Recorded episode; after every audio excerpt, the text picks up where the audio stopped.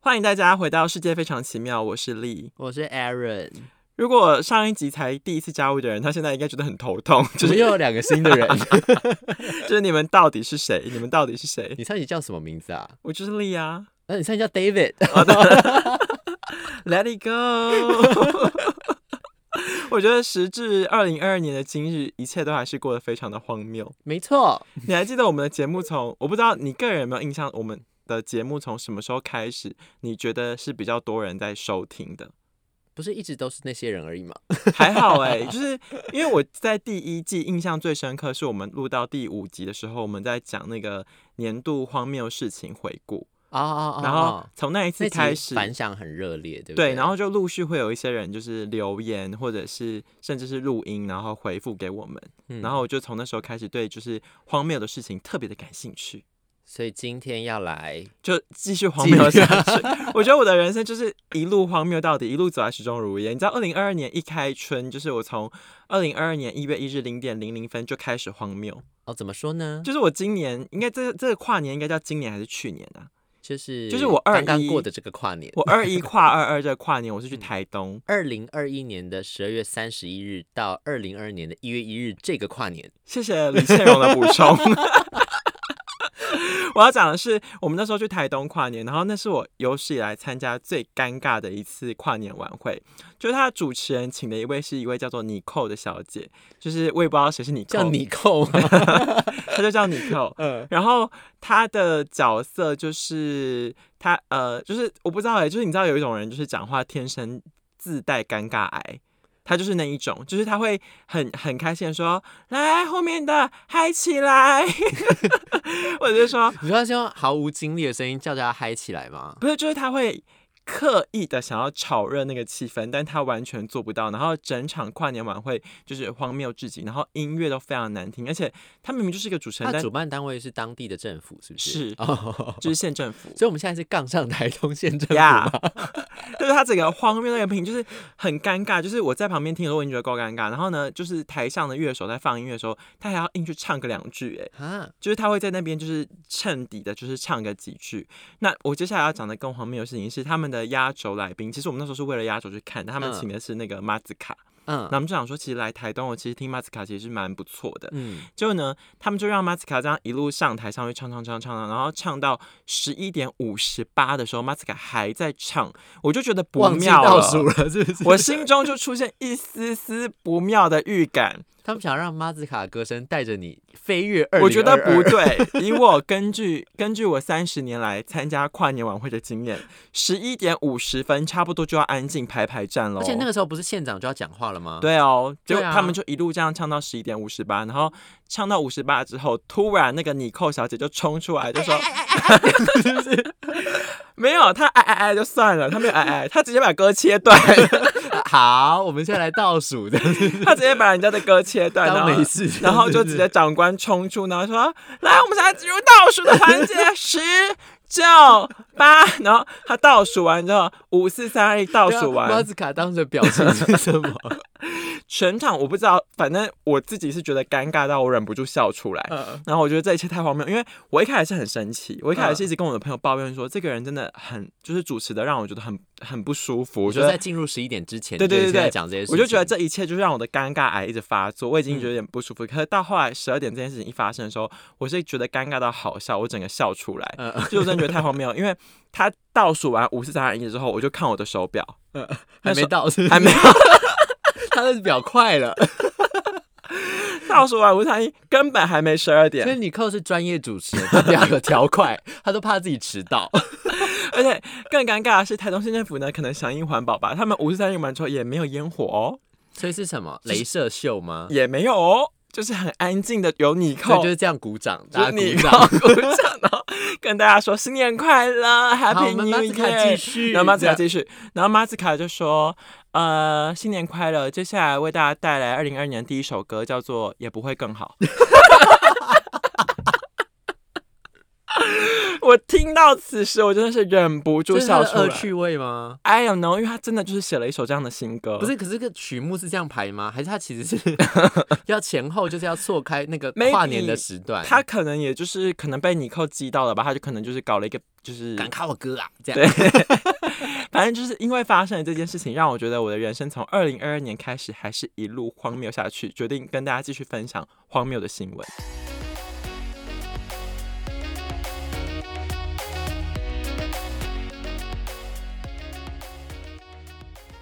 哎、其实，在二零二二的第一、第二个礼拜，现在是第二周吗？现在是到底算第一周还是第二周啊？好了，随便，反正就是我们节目的第二集，是这个《世界非常奇妙》系列第二集。零二，我在搜集这个资料的时候，我才发现原来有一些国外的媒体有搜集那个二零二一年全年度国际荒谬事迹排行榜的 Top Ten。毕竟天下之大无奇不有。可是你知道，在这个 Top Ten 全世界 Top Ten 里面，台湾竟然占了两名诶，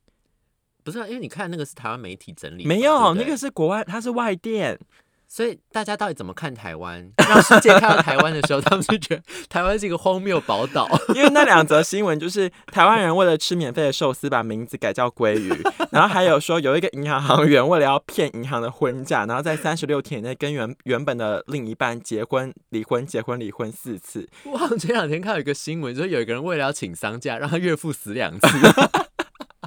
所以大家对于台湾的印象就是这样，好可怕、哦荒谬。之岛。而且我们的荒谬指数真的比别人高很多，因为我有听到，就是这个排行榜里面有一则是那个波兰的新闻，嗯然后那个波兰的新闻呢，就是刚好也是我们的听众朋友，就是波兰富先生，嗯他有投稿，就是他们在波兰当地有民众就是报案说在树上看到就是不明生物，没有头没有脚，嗯，结果警方到场才发现说原来它就是一个可颂，挂了一个可颂卡在树枝上，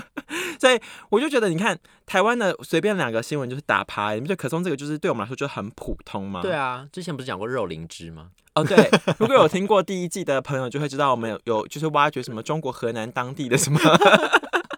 肉灵芝，就实证发现是个情趣用品。是呢，所以就是呃，希望就是之后大家的贡献的那个，除了新三色之外，可以多一些猛药，就是要够荒谬、够猎奇，可以真等入我们当周的世界非常奇妙。里面还有一个我自己个人很爱的，里面整理出来有一 个，哪一个就是有一个民众，因为在 lockdown 的时候，国外不是有 lockdown 啊？我吗知道那则新闻是加拿大的那个新闻，那真的太好笑了，就是那个太太真的太想要出门了，嗯于是她就牵了一只生物出门，牵那个生物是她老公，等一下，我问你，为什么她不能够跟她老公就是手牵手走出去，必须要牵她老公因？为好像那个时候国外有些 lockdown 的地方是说，因为为了要动物福利、动保的关系，就说如果你真的必须，你家里有养宠物，你必须要带你的狗狗出去遛一下的话，你好像可以在限定的时间里面带你的狗出去。所以不能够夫妻两个人去散步，但是可以不行遛狗。对对所对，以她就把她老公变成一只狗，对，然后叫她老公跪在地上四肢爬， 然后警察来的时候，他就说不行不行，我家的狗要遛，你确定这个不是他们的一个 sex 的一个就是情绪吗？也有，可能啊，但是这个法律上应该是不允许的吧？ 反正就是还被警察发现说，原来那个狗是她老公。对， 我觉得这个是呃，感谢就是我们的听众波兰富先生的投稿，然后让我们就是启发了这则新闻，启发了我们，就对是顺带回顾了二零二一的，就是这个外电的部分。对，那接下来帮大家进入我们精选的呃本周第一条新闻啊、第一条新闻是台湾呢有一位富人， 我真的觉得台湾的新闻真的随便用打趴外电、 欸，就是台湾这位富人呢，他为了呢，就是他呃这个故事是这样说的、哦，就是这个富人呢，他买了一台新的 iPad iPad Pro， Pro，就对是是很 Pro，高级对的、对哦。对对，那这个富人呢，就是怕他先生责怪他说，就是浪费钱呢啊你。然后呢，他就是想了一个妙招，就是他买了之后呢，他就把它拿去警察局说这是他捡到的。嗯，那依照我们民法就是那个遗失物的那个处理规范，就是如果在六个月内都没有人认领的话，这个捡到的人就可以顺理成章的得到这一台 iPad Pro。没错。可是后来这个富人要去领的时候，发生什么事情呢？呃，他发现呢，就是里面的那个承办警员，就是看了这个后建立信息，然后伪造文书， 然后说自己得到了那一台 iPad Pro，然后回复人说已经有人捡走了。富人惊慌失措， 想说：“我就是买主，我也是弄丢人，怎么可能有人把它领走所以才因此爆出了这个算是案外案吗？”？所以那个警察算渎职，对不对？对，因为那个警察后来被记过，然后惩处，但是同时也爆出了这个案外案。然后我就跟 Aaron 讨论说，我觉得这个富人蛮聪明的，欸怎么说？就是因为跟因为首先他必须真的了解我们的民法的这些规范，对嗯就是根据我们民法的规范跟大家科普一下。我们先 diss 一下那个法律白话文的那 个 podcast，就是如果说你捡到一个东西，然后你把它送办到送到那个警局，然后申报，嗯那如果说六个月内都没有人认领的话，依照民法这个东西就属于你。他会通知你，就说你可以去拿嘛，对对不对？那假如说六个月内有人出现认领的话，你可以跟失原本的那个失主要求十分之一的赔偿。比如说，Aaron，你今天丢了十万块，我捡到，那我嗯可以直接请求说，那你必须给我一万。啊啊啊！对，就是啊法律有规定说不能超过十分之一，但十分之一内的话，我是可以请求这个权益的。嗯那如果说过了六个月之后，我捡到我也不去认领，那他就会法法院他就呃警察机关他们就会拿去什么社服单位啊，或者是做合法的就是转让。嗯，这是我们法律的规范。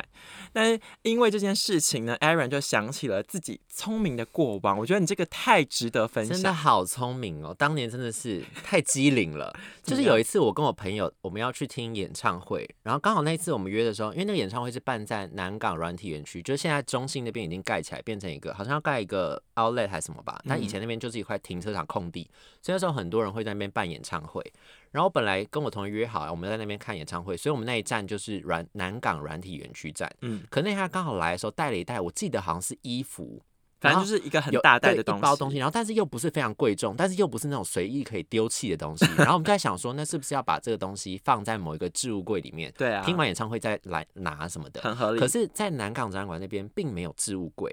然后我们、我懂，就是北捷不是每一站都有置物柜。对，然后我们就去问那个站务人员，就说：“哎，那请问最近的置物柜在哪？”他说：“你要搭到南港站哦。”但我们看一下时间，因为那个时候人潮开始涌现了。我们想说这个时间，然后我们再去再回来。哎，重点是你去了南港站不一定会有置物柜，然后我们就在想说，那怎么办呢？我们本来还问站务人员说，那可不可以？请问你们这边有没有寄寄放放行李的这种服务？他说没有，我们这里不放这个。而且这个表情嘛，就对是他就是很那种嗯你在讲什么这样的表情。 OK。结果你灵机一我动，灵机就想说，那不然你就。我就跟我朋友讲说，那不然你就把它丢在厕所里好了， 因为台湾人要么就是会把这个东西拿到之后，就会拿去那个柜台，就说：“哎、我在厕所里捡到这个东西，这是失误。”对然后要不然就是他们就会不理。我说，既然这东西好像就是你知道鸡肋，就是可有要丢不可丢无可有可无，你不如就试试看这样，然后反正就放在那边， 然后如果反正被捡到了，在那个那个置物柜那边啊，不就是柜台那边，对，认询询问处，询问处那边，我们就听完演唱会再来跟他 拿。那如果没有的话，我们就直接进到厕所里面，反正也不会有人拿，那我们再把它拿走就就好。是反正以台湾的治安，它要么就是一直摆在那，对要么就是被捡到服务处，对怎么样我们都要得回这一包就是可有可无的东西。对，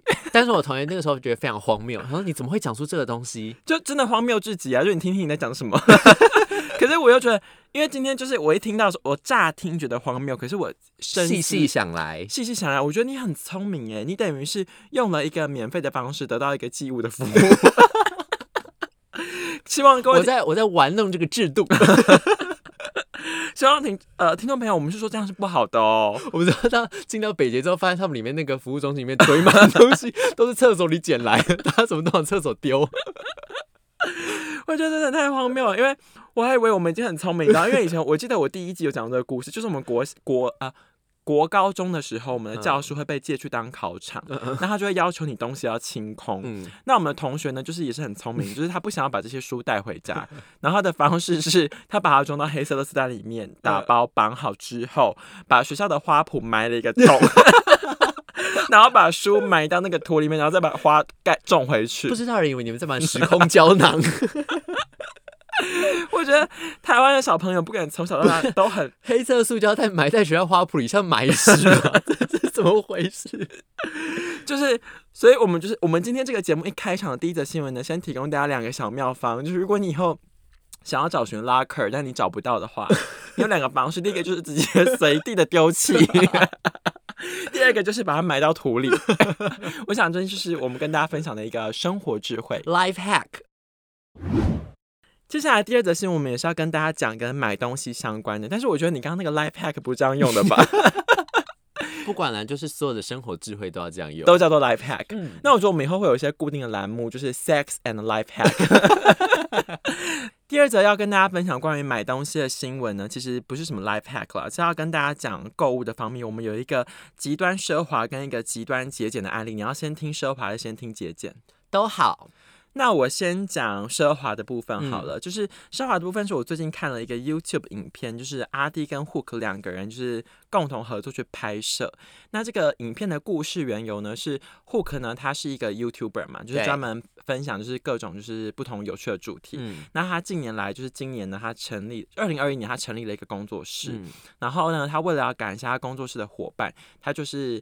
假装问他们说你们喜欢什么名牌，然后得知了之后呢，再去台北一零一就是买了这些名牌，然后给就是他们的伙伴，对，年终礼物啦，对，就他们的尾牙年终礼物是一人有一个名牌包，然后他就去了什么 Fendi 啊，然后迪奥啊，就是各种不一样的名牌店，然后就是让我们参访了，就是这些名牌是怎么样进行消费购物的流程。嗯，这其中我觉得最有趣的一件事情是是水，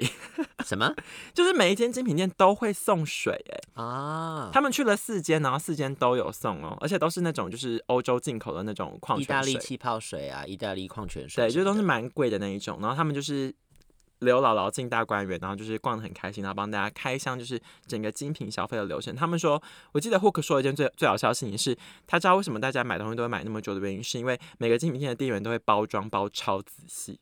就是你买很快，但是它包装它会就是非常搞刚，然后那个袋子啊，然后蝴蝶结啊，然后什么所以是一个体验。对，其实就是一个精品购物的体验。那讲完这个精品店的部分呢，我觉得第二个就是极端案例。这个这一则新闻呢，来自我们的听众朋友新竹人妻过往 A K A 马祖陈小姐她的投稿哦，嗯，就是她讲了一则，就是一个妈妈呢，她如何帮她的小孩进行一个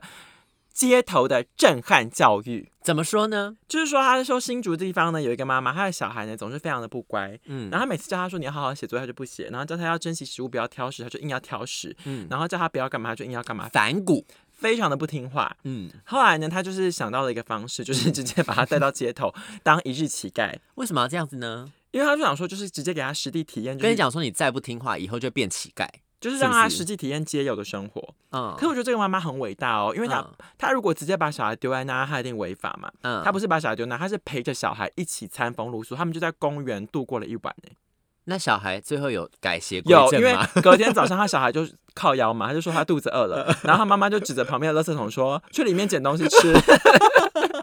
他说：“你的食物就在里面。所以是认真的体验对街友的生活。他他就跟他说：“从今他那天那一天的晚上的故事，就是他跟他小孩说，从今天开始我就不是你的妈妈了，我不会再关心你有没有生病，你有没有吃饱。如果你不好好的读书，不好好的听话，不出社会工作赚钱，你没有这些东西的话，你就是在公园里面当一个街友。其实妈妈真的算是有良心哎、 为什么？ 为什么？因为妈妈真的让他体验，就是其实并不是这么真实的街友生活。因为如果妈妈真的觉得说，我小孩以后已经 Q 港，然后会变成街友的话，就会带他去社福机构，说你以后真的没有东西吃的时 候，要来这边领吃的。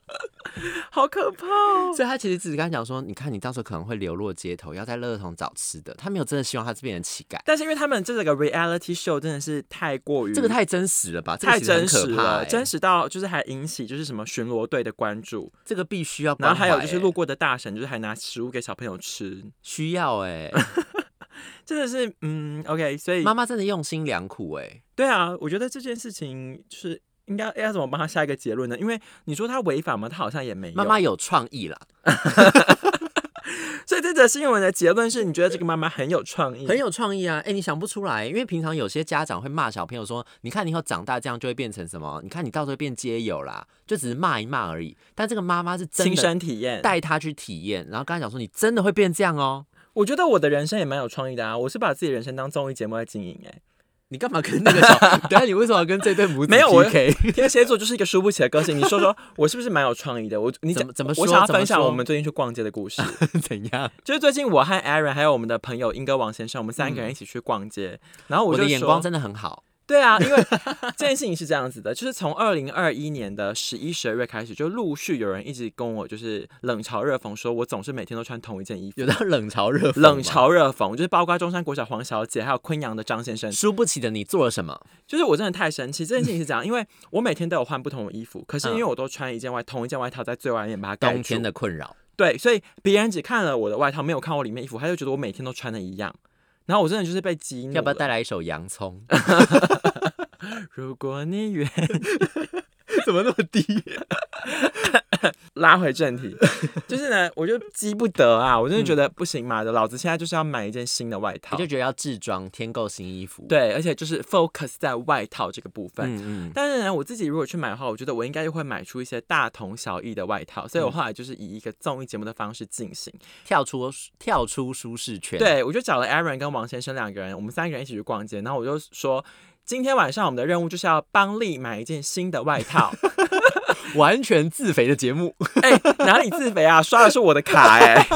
我就说，来，今天晚上 Aaron 挑一件外套，王先生挑一件外套，你们两个人随便挑，随便你们选了，我就直接刷，直接买。 然后我就说，这个任务就是这样，你们两个人各挑一件，那我会在我的 IG 上就是举办一个票选啊。我就说到时候我就是你们两个人挑的，我就会穿在身上，然后给网友们票选，看看谁挑的这个品味比较好。 对，那后来呢？有参，就是我有把这个就是衣服，就是照这个片活动对，就是在我的 IG 的现实动态抛出，那总共有一百位的网友看过，然后有五十八位的网友进行投票，嗯然后王先生以就是几票之差。六票吧。六票之差输给了 Aaron，所以我们嗯第一届的帮丽买衣服的综艺节目秀是由 Aaron 获得冠 军。啊、今天要顺便颁奖是不是？呃，礼物的部分我等一下想一下，就是我会提供就是精美小礼物。 好， OK，接下来要进入今天的最后一则新闻。今天最后一则新闻真的是涵盖的主题包罗万象，因为它延伸到我们刚才讲到就是买东西啊、消费啊、金钱的部分，但同时也呼应了本节目创立以来的宗旨。是什么？呃，嫁得好不如离得好。哦，怎么说 呢？就你知道，我们一一一直以来，我们就是倡导说，就是结婚结得好是一件就是不太可能的事，我们就是欢迎，我们就是鼓励大家离婚离得好。我没有鼓励大家离婚离得有好啊，吧比如说像贝佐斯的太太，她跟他离婚之后，她就啊成，她可能瞬间就成为了全球首富排行榜的某，就是不知道多少，应该有嗯排就是前三十了 吧？反正不管排在第几，都不是我们能够想象的数目。没错。那近年来，不是近年来，就是这几个月以来呢，演艺台湾的演艺圈也是风风雨雨，就是 除了那个力宏以及雷神的部分之外，我们就不多做评论了。嗯，那另外呢，就是在理科先生跟理科太太的部分，也是离婚你闹现在听起来得好像资深媒体人沸沸扬扬。啊，这这啊，啊然 后呢？反正就是理科先生跟理科太太的离婚好像也嗯闹得不是很愉快，然后呢，就有网友爆料说，理科先生就是在结，我觉得这个人可能是同情他吧，他就是说嗯理科先生的任何花费都必须经由理科太太之手吧，就是他那没有啊，他是理科太太的朋友，嗯哼他就只是意思就是说男生都要用女生的钱，他其实要骂男生吃软饭的意思。哦，所以我的嗯这个观点我我看你错太了善良我啊了，太我太善 良了，反正他就是说，男生什么钱都用女生的，买东西也用他的，然后嗯日常消费什么都用他的，然后他还加码爆料说，连他去动痔疮手术的手术费都是要跟太太拿。侵犯隐私了吧？这个对啊，就是理科先为什么要把人家有痔疮事说出来？理科先生非常冷静的回了回复那个留言，就说。呃，为什么这件事情需要被拿出来讨论？即使我已经说过了，这件事情我并不想要公开讲。 男生小心哦，你的秘密，老婆 都老婆跟女朋友都会跟闺蜜讲。反正是蛮蛮呃，怎么讲的呢？就是这是他的 privacy 啦，就是也没什么好说。但是嗯我想要延伸探讨一件新闻，就是 是，关于大家的就是小菊花的部分哦，就是真的很延伸嘞， 很延伸的、 啊开因始为变成健康话题。没有，因为就是理科先生，就是他他他有点呃不想要被公开，就是关于痔疮这个疾病的部分。可是后来就是我去认真的研究了这个痔疮，我觉得这个事情，我觉得我好像可以从我个人的观点切入。我们现在用一个很健康的心态在讲痔疮这件事情，是不是？，对。就是呢，我我我还是要呼应今天节目的开场，就是台东跨年的部分。呃呃，怎么样？我们去台东跨年不是四天三夜吗？跟痔疮有关系？嗯有。关系啊，因为我们怎去我们去四天三夜，那你知道我们坐车的时间那么长，你就不太可能规律的吃饭，然嗯后你也不太敢喝水，然后因为你怕会一直跑厕所，所以嗯水喝的少，蔬菜也吃的少。四天回来之后，我就觉得我有点便秘哎、然后呢？然后我就觉得我的那个便便便变得很硬，呃，听众有想要知 道。 就是我的便便很硬，然后就是好像有一点微微出血的现象，我觉得太 detail 了。我就想说，我就因此怀疑说，那我是不是有痔疮？嗯，你就去看然医后生了哦。没有没有没有，我就上网 Google 了一下痔疮的这个症状、一些征兆，然后以及怎么样算痔疮，以及就是它的好发的情况等等的。嗯就一查，我真的是一个惊为天人的味道跟大家分享、哎、嗯，百分之九十的人都有痔疮，只是轻重程度不对一样而已。是所以不我真的觉得 nothing to be ashamed，你知道吗？就是是嗯你真的不用感到害羞。就是如果你今天跟一个朋友聊天，然后他跟你说他没有痔疮，或者他从来没有长过痔疮，那他就是在说谎。因为这件事情就有点像他跟你说：“哦，我的人生到现在都没有长过任何一但他颗可能青天春生痘、丽欸，质啊，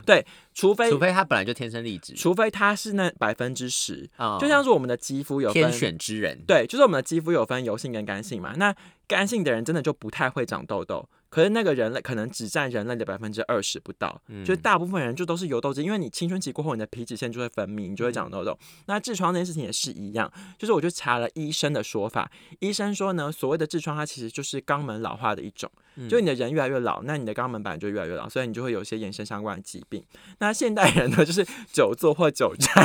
在骂人，没有，你这老肛门，其实我们今天的夜配项目呢， 就是 益生菌，娘家益生 菌。你担心你有痔疮吗？ 怎么样让你的肛门回春 呢？多吃娘家益生 菌。不是 啦，我要讲，我真的要认真跟大家分享这件事 情，就是因为那个医生就说，嗯，就是呢，人类呢是少数的直立动物，所以你知你知道道。站立站立的动物，对两脚站立那种对动物，我们这样站立起来活动，我们又要收紧我们的肛门括约肌，其实它本身就是有点违反力学的。嗯你想想嘛，就是你在上大号的时候，你是不是需要就是比如说五到十分钟？可是你有没有看过小狗上大号？大概五秒，它就他每次可这以样蹲着上，蹲着站起来就所以他们上肛门完比较了。松，就是它们收放自如，因为它们本来就是四只脚在行走的动物， 对它们来说，这是整个是比较符合这个然生后所以物。小菊花没有那么多压力，不用对承受从你肠道来的压力，这样是不是？对，这整个就是生物演化的构造就是这样。哦，那医生有没有建议我们身为两脚直立的人类要怎么样去呃保养我们的小这菊就花呢？是回应到上一集啦，就是说啊，那你就是要规律的作息， 啊，多多喝喝水，水 早睡早起，早睡早 起，然后定时起来走动，不要一直久站或啊久坐。反正就是医生们都很喜欢给大家一些现代人做不到的现象。或是跟那个被老婆遛的老公一样，变成四肢走。 OK，这 是 Aaron 的解方。就如果你没有办法维持规律的作息，早睡早起，多喝水，那你接下来就是用四只脚走路。 你刚刚讲的那个秘方真是非常的烂，就是不可能会有人为了不要长痔疮，然后就四只脚走路吧？你你会不会觉得其实当人真的很累？你没看有我啊们今天讲你的主题，当你然这真个的不好就是累那个哦什么？邯郸学步还是什么因噎废食的故事吗？就是嗯你最后就是为了避免那个情况，然后你就就直接就是变成不会走路，然后就是杯弓蛇影、畏首畏尾，你今天成一语朝好被多蛇你今咬，天成十语年好怕草多。绳。因为我们节目要报金钟奖啊，我就是要很知性。我们今天这个话题是可以知性 的吗？没有，你刚刚讲到人形犬，让我想到一件事情，是我最近嗯看了一个 Netflix 上的韩国实景秀，叫做《单身即地狱》，然然后后为什么单极圈跟人形犬合在一起？有关系，因为马呢子，狗，就是呢，那个里面有其中一个女生，她非常的夯，然后最后嗯就是有三个男生同时选她，然后那个男其中一个男生就说：“我会像一只小狗一样的守护在你身边，天天带给你快乐，然后呃忠心忠心耿耿的，就是追随着你这样。”忠犬系男友。个人并不推那个实境秀，但如果你有看想要跟我讨论的话，欢迎投稿啦。好，最后还是不免俗的要呼吁一下大家，就是海外的各位海外的呃台湾听众同胞，